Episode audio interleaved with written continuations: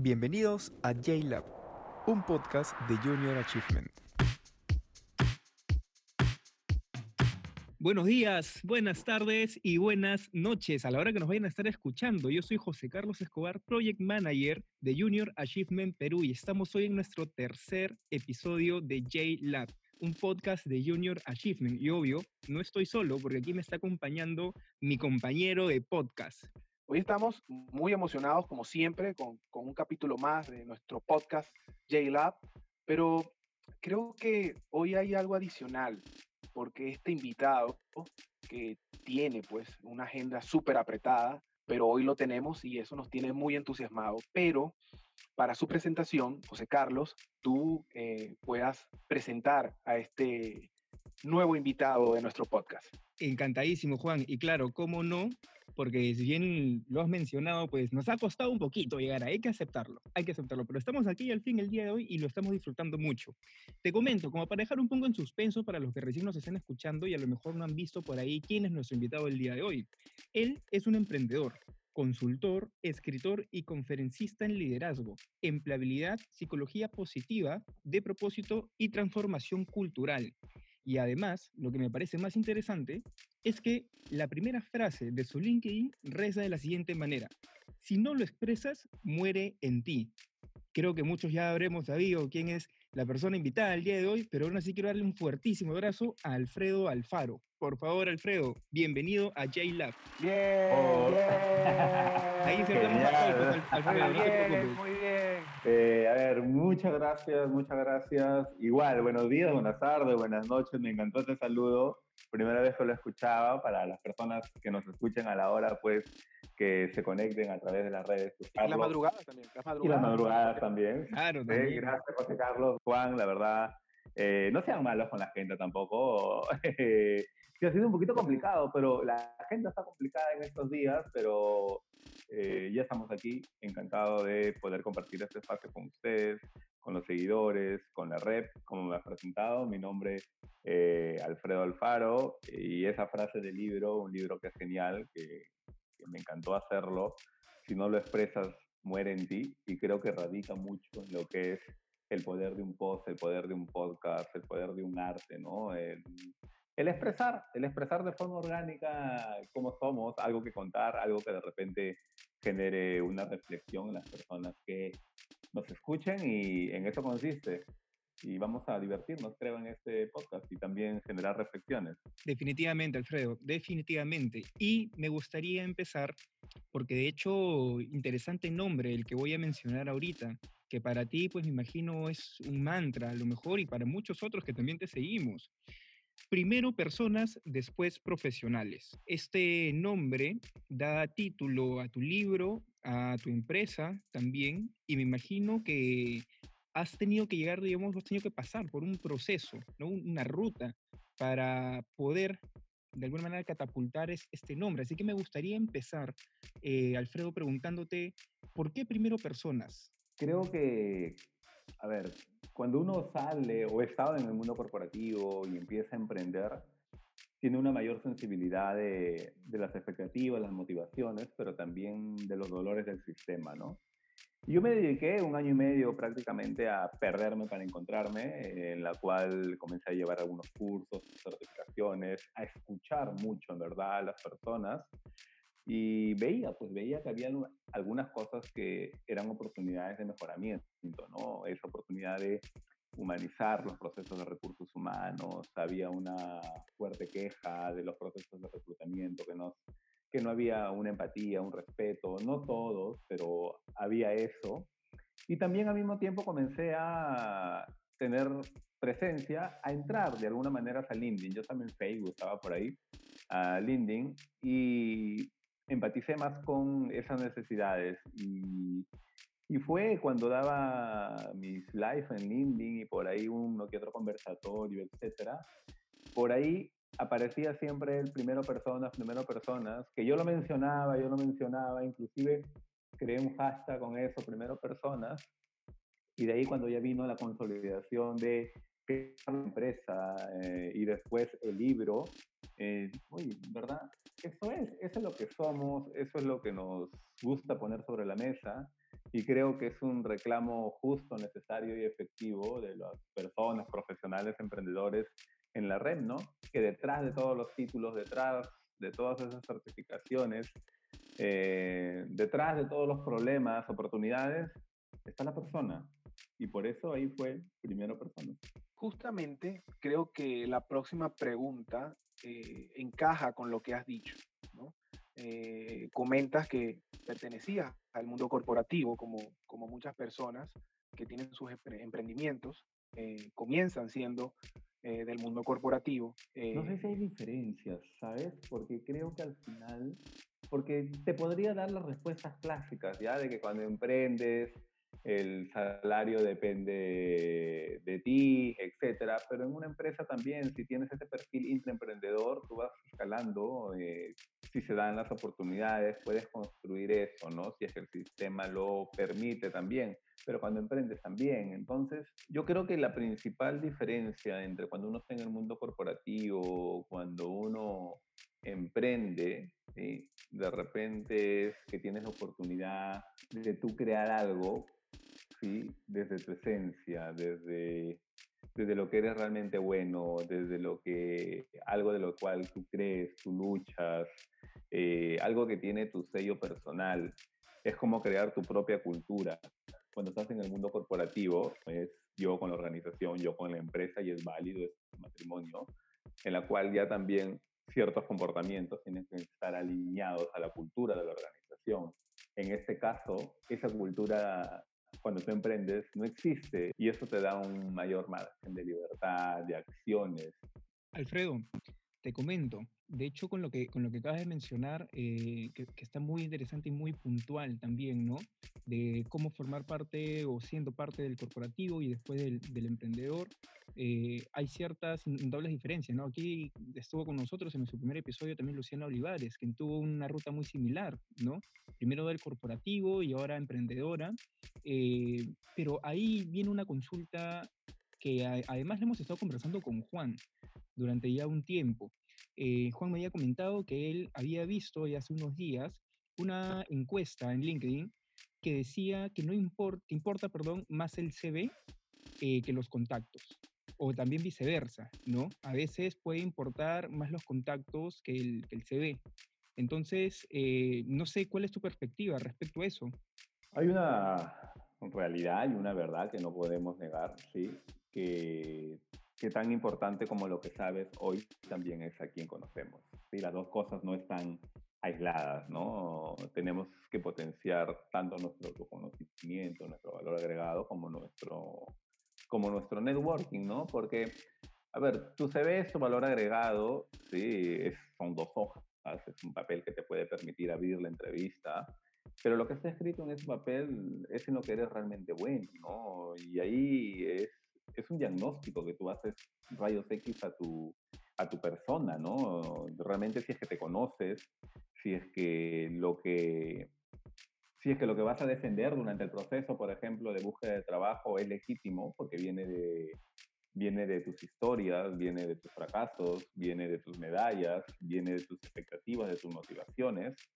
Pero el networking te da también esa empatía, te da esa empatía de entender cuáles son las necesidades del mercado laboral, del mundo actual, eh, y eso lo haces a través de un networking, en conociendo las personas que están en determinados sectores, industrias, que son de tu interés, para poder atender esa necesidad a través de tu valor agregado. Entonces, hoy el tema de empleabilidad o búsqueda de empleo se mueven a dos variables, tu valor agregado y el tema de tu network también es importante. Entonces, para mí los dos, los dos son importantes, pero en nuestro contexto, ¿sí?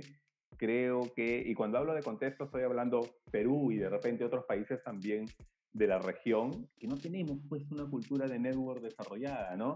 No, bueno, ahora estamos todos en casa encerrados, pero cuando hemos estado en el Antiguo Testamento, era como que, a ver, ¿cuántas noches, o al menos una noche a la semana, hacías una agenda para ir a un lugar distinto para conocer personas? Ibas a un evento, ibas solo a conocer personas, ¿no?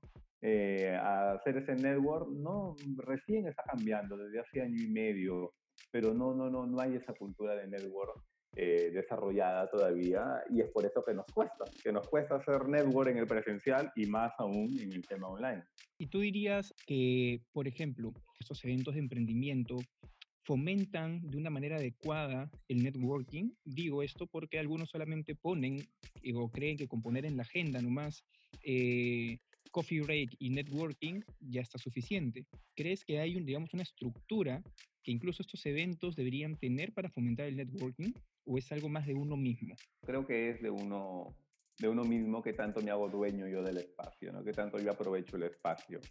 Hay una pregunta que yo hago porque ahí con, con First People eh, teníamos costumbre hacer una vez al mes encuentro de networking. Iban más de 150 profesionales, etcétera. Y los primeros encuentros, claro, ¿no? Veíamos a la persona así sentada, haciendo network con su celular, mirando las mismas conversaciones de su WhatsApp, ¿no? Entonces tenía personas al costado y nada.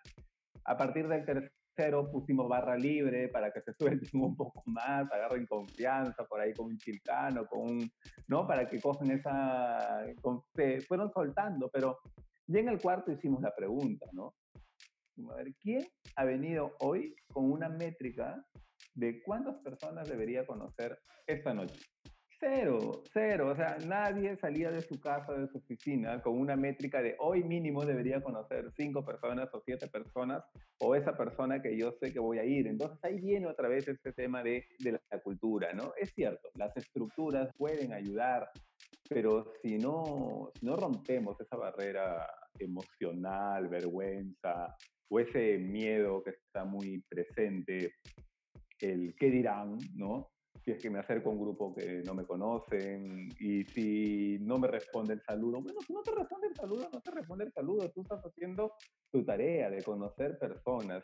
Y creo que conocer personas también amplía tu, tu manera de ver este, el mundo, de ver las cosas, te hace más innovador, te hace más, más reflexivo, una práctica que yo tengo desde hace ya cuatro años aproximadamente es que al menos una vez por semana trato de tener una conversación con una persona muy distinta a mi core, que no sea de recursos humanos, etcétera, ¿no? Puede ser un físico, un matemático, una sexóloga, etcétera. Pueden ser personas muy distintas donde conversamos y encuentro, oye, ¿qué tales puntos de vista distintos sobre, sobre el mismo tema? Entonces, hasta te ayuda en eso también, ¿no? A, ser más empático realmente con el sistema en hacer network. Sí, justamente Alfredo, coincido particularmente contigo cuando dices que también influye un tema cultural. Y voy a, la encuesta que comentaba José Carlos, que yo había estado hablando con él, esa encuesta que vi en LinkedIn y que era abrumador la respuesta de que los contactos prevalecen por encima del CV, pero abrumador. Era como 9 a 1. Y, y, obviamente, también ahora con tu respuesta, yo, yo estaba pensando, tú estabas hablando y yo decía, oye, ¿qué pasa si en esta cultura yo me acerco a un grupo solo y digo hola? Capaz y me dicen, este está loco, ¿quién es este? ¿No? Entonces, para allá justamente iba. ¿Qué tan lejos estamos como, como ciudadanos o como culturalmente de lograr ese, ese cambio de, de chic, ese cambio de mindset a nivel de networking? No me gustaría dar así una métrica de decir de acá a un año quizás, etcétera, porque creo que cada, cada persona que esté escuchando este podcast vive su proceso de, de, forma distinta, ¿no? Lo que sí, algo que la experiencia me ha enseñado es que las personas, los jóvenes en general, nos movemos por, por amor o por dolor, ¿no? Si mi interés es conocer a esa persona, interrelacionarme con ese grupo, lo voy a hacer, ¿sí? sin importar si tengo una respuesta positiva o negativa, o iré aprendiendo, etcétera. Pero también me puedo mover por dolor, ¿no? Porque ya voy a varios encuentros de network y llego a mi casa y solo hice network con el coffee break, ¿no? No, no conocí personas. Llega a determinado punto que eso te molesta. Entonces empiezas a tomar acciones distintas cuando vas al, a encuentros de network o a reuniones. Yo creo que cada persona vive su propio proceso, sea por amor o por dolor. Lo que sí es cierto es que esa encuesta que mencionan ustedes de LinkedIn es válida porque en definitiva esa necesidad de hacer networking y esa cultura no está tan acentuada o aterrizada en, en nuestra realidad. Por eso lo vemos como una desventaja y por eso también considero que quizás de 9, de 10 consideran que el network es el factor primordial, pero quizás lo digo porque no lo tengo, porque no lo estoy desarrollando, porque no lo estoy haciendo, ¿no? Y, y también bajarle el pedestal un poco el tema de network. El network es importante, ¿no? Pero ¿qué entendemos como network realmente? Que la persona sea mi amigo, que la persona eh, me consiga la entrevista, que la persona... Yo creo que el network es un ganar-ganar, ¿no? ¿Cuántas personas tienes como meta conocer hoy? También eso va acompañado de, de, otra pregunta, ¿no? ¿Y cuál es el regalo que tú vas a dar a este grupo, a este sistema? ¿Cuál es este conocimiento, este diferencial que vas a dar? ¿Por qué? A ver, ¿por qué sería atractivo que alguien converse cinco minutos contigo? Y aquí viene esta pregunta que cuando hago unas dinámicas este, grupales, por ejemplo, y en grupos de cinco, de seis, cada uno conversa sobre temas distintos y son, tres son tres temas de los cuales conversan ese grupo de seis personas, muy distintos los temas. Después de haber conversado como 15 minutos, cada uno dentro del grupo tiene que elegir con quién se iría, ¿sí? a tomar un trago, por ejemplo, y con quién haría un trabajo de su maestría. Y las respuestas que salen son muy geniales, porque hay personas que no las eligen ni para el trago ni para la maestría. Hay personas que las eligen solo para el trabajo, hay personas que las eligen solo para la, para la maestría. Es una evaluación ácida cuando hacemos esta dinámica, como que las personas se quedan así, oye, ¿qué, qué es lo que estoy transmitiendo? ¿no? O sea, oye, no estoy transmitiendo no estoy transmitiendo nada. Qué vergüenza, qué roche, ¿no? O al otro que lo ven para solo la fiesta. Bueno, eso será algo legítimo, algo como me reconocen. ¿Cómo puedo construir en base a eso un ganar-ganar también?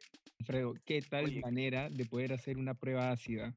Te juro que no, no la vamos a copiar para la oficina. ¿eh? No te imaginas, yo digo, Dios, me llegan a, a, solo invitar a los tragos y ahí sí, pues, ¿no? Eh, no, pero, pero es válido. Si es que te invitan solo a los tragos, no hay que negar eso, porque soy, a ver... Ah, no, no, hay que ir, hay que Claro, hay que ir, o sea, creo que nadie, a ver, creo que nadie se va a ir a tomar un trago con alguien que no me da una buena impresión. Pero no solo soy eso, también tengo otras cosas, pero que mi entrada va a ser una buena impresión. O si solo me eligen para hacer los trabajos de la maestría, ok, quizás me están viendo como alguien, alguien muy lógico, muy estructurado, con pensamiento crítico, etc. Esto es atractivo también. Pero también de repente, sí, soy un poco más extrovertido, soy bromista, etc. ¿Qué pasaría si empiezo a involucrar en mi discurso también esos temas? Claro, ya tendemos en una perspectiva completamente distinta, ¿no? Bueno, no, no, sé, Juan, pero algo me dice que ni a ti ni a mí nos invitarían ni para los tragos ni para la maestría, a lo mejor, ¿eh? No, no, en la oficina ahí no, yo, yo, estoy escuchando atentamente y, y, de verdad que creo que me la pensaría. ¿no? Yo creo que la primera, ok, los tragos a la primera va, pero ya si voy a la segunda y siguen los tragos, ok, hay que hacerse una revisión. Porque ¿qué, qué, es, qué es lo que estamos proyectando, José Carlos? Eh, yo, yo, yo me iría más por la opción de mira, si me invitas para la maestría, no importa, yo me pongo los tragos igual, ¿no? Y, y, es un ganar-ganar, como dice, como dice Alfredo, ¿no? Mira, ah, cuando he hecho este ejercicio, a mí me han elegido siempre para los tragos. Ah, mira, pero entonces... Y soy totalmente sincero, soy totalmente abierto en eso. O sea, quizás mi inmediato cuando conozco personas es demostrar esa empatía, eh, alguien bromista, alguien entretenido, ¿no? Este, pero también hay a los que no los eligen para nada, ¿no? Y ves las caras de las personas que quedan un poco ahí bloqueadas en shock cuando han, tenido, han estado hablando 15 minutos y no los eligen para nada. Y se acercan y me dicen, Alfredo, no me han elegido para nada. ¿Y qué te deja esto, no? ¿Qué aprendizaje te deja esto? Mejor tragos que otra cosa, ¿no? Mejor tragos que nada. ahí, ahí, le dicen, ¿y qué aprendizaje te deja esto? Que de aquí me voy por los tragos nomás. Algo así. A ver, Alfredo, mi siguiente pregunta.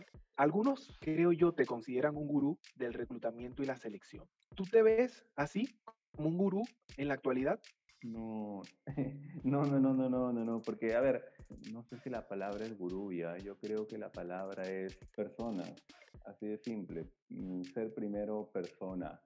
Creo que si se dio ese crecimiento exponencial en, en 15 meses, que ha habido agencias que, por ejemplo, han hecho este análisis de la marca de Alfredo Alfaro, cómo creció tan rápido en LinkedIn, cuando normalmente ese proceso puede durar 5 o 6 años, el mío se dio un año más salir como Top Boys de LinkedIn 2019, fue porque dejé de ser políticamente correcto puse los temas sobre la mesa con asertividad, con respeto siempre, pero pasé por ese proceso también. Cuando yo entré al Indie los primeros meses, sí, eh, entraba como, y esta historia ya la han debido escuchar varias personas, pero como que era muy político para escribir, con mucho cuidado, etcétera, etcétera, ¿no? Todo bajo la norma. Frank, que todavía trabaja conmigo, en más, con él fue que fue el primer integrante de First People, 26, 25 años él en ese momento, y cuando salimos de trabajar y nos fuimos a cenar, a tomar algo, me dijo, ¿sabes, Alfredo? Todo genial, pero eh, me aburres en LinkedIn. Te leo en LinkedIn y como que, oh, qué aburrido, ¿quién es? Y ahí entré como que en trompos, ¿no? Porque comencé a revisar mis posts de los últimos meses y dije, oye, sí, yo no soy así. ¿No? O sea, no, no, no, no es mi forma. Y ahí fue un quiebre y comencé a escribir dando tips, o sea, pero que no sé si la palabra es gurú. Yo creo que si las personas se conectan de repente con mis posts es porque es alguien que de repente que los entiende. Esta agencia que hizo el estudio sobre nuestra marca dijo, ustedes tienen dos componentes muy importantes y no lo deberían perder. Eh, la red los ve como alguien experto, pero también los ve como alguien cercano y quizás eso fue lo que logró la conexión. ¿Y, consideras que esa franqueza te ha, te ha, hecho ganar a lo mejor algunos detractores? Mira, converso con muchos reclutadores que son a veces las personas que suelo ser un poco más crítico, pero repito, siempre asertivo creo que no hay necesidad de faltar el respeto, porque hablamos sobre el proceso. Como que entre broma, ¿no, Alfredo? Que no nos des tan duro. Le digo, pero a ver, conversemos y generamos conversaciones constructivas. Creo que de repente al inicio, en, en los primeros meses, por ahí aparecía personas pero creo que cuando conectas con la red, la propia comunidad se encarga de, ¿no? de generar los debates constructivos.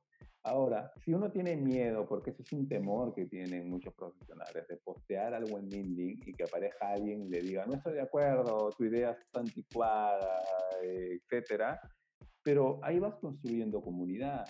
¿no? O sea, aparte que aburrido que todos estén también de acuerdo contigo, o sea, así no funciona el mundo real. Eh, el pensamiento crítico constructivo no surge cuando todos están de acuerdo contigo. En una oficina, cuando uno trabaja, vas a tener personas que te van a decir tu idea funciona o tu idea no sirve. Y cuando uno emprende, más aún todavía, cuando lanzas, al menos cuando recién estás emprendiendo y lanzas tu primer producto o servicio y el mundo te dice, no me sirve, no me funciona, hay que recibir con humildad ese feedback que viene para seguir construyendo. Entonces, dejó de estar en mi agenda. No digo que las opiniones de las personas no me importan, jamás, ¿sí?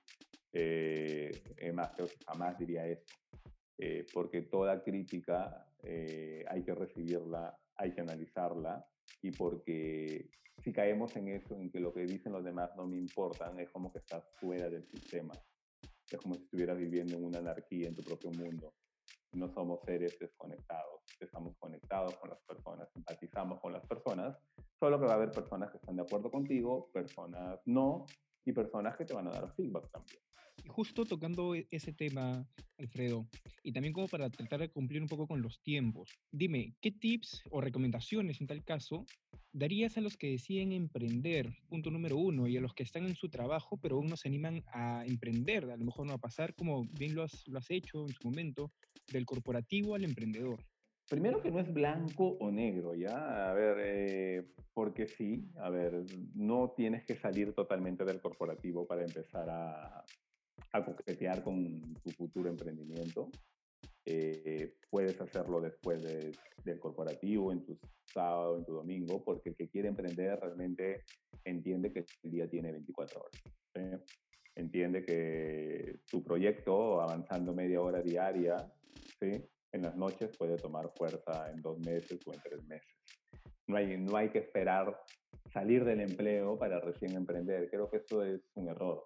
Creo que es un, eh, es un error porque puedes hacerlo mientras estás trabajando y vas midiendo, teniendo esa sensibilidad si realmente lo tuyo es el emprender o no es el emprender. Para mí, soy mentor en ACEP también, en la Asociación de Emprendedores del Perú. Hay dos variables principales por las cuales el emprendedor debería autoevaluarse, ¿no? ¿Qué tan comprometido estás con ayudar a los demás? Y cuando digo los demás me refiero al mundo, porque cuando emprende tiene al mundo como cliente a través de tu producto o tu servicio. ¿Realmente estás enamorado de eso? ¿Estás muy comprometido con ayudar a través de tu producto o tu servicio y el otro componente es qué tan comprometido estás con hacer dinero.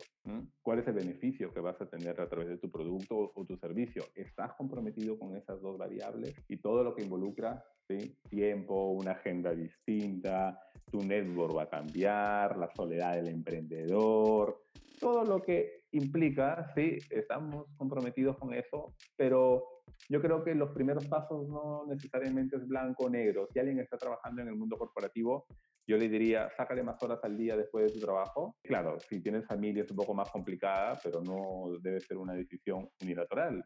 Conversalo con tu papá, con tu pareja, etcétera. Oye, de las tres horas que teníamos para compartir en la noche, ahora van a ser dos horas y esta hora diaria le voy a dedicar al emprendimiento. O sea, no hay que ir a blanco y negro, hay que empezar a coquetear para darnos cuenta realmente si estoy comprometido. Porque la verdad es lo siguiente, ¿ah? si yo no puedo dedicarle media hora diaria a construir ese sueño de emprender, el hecho que ya no trabaje no significa que ahora sí le voy a dedicar todo el día.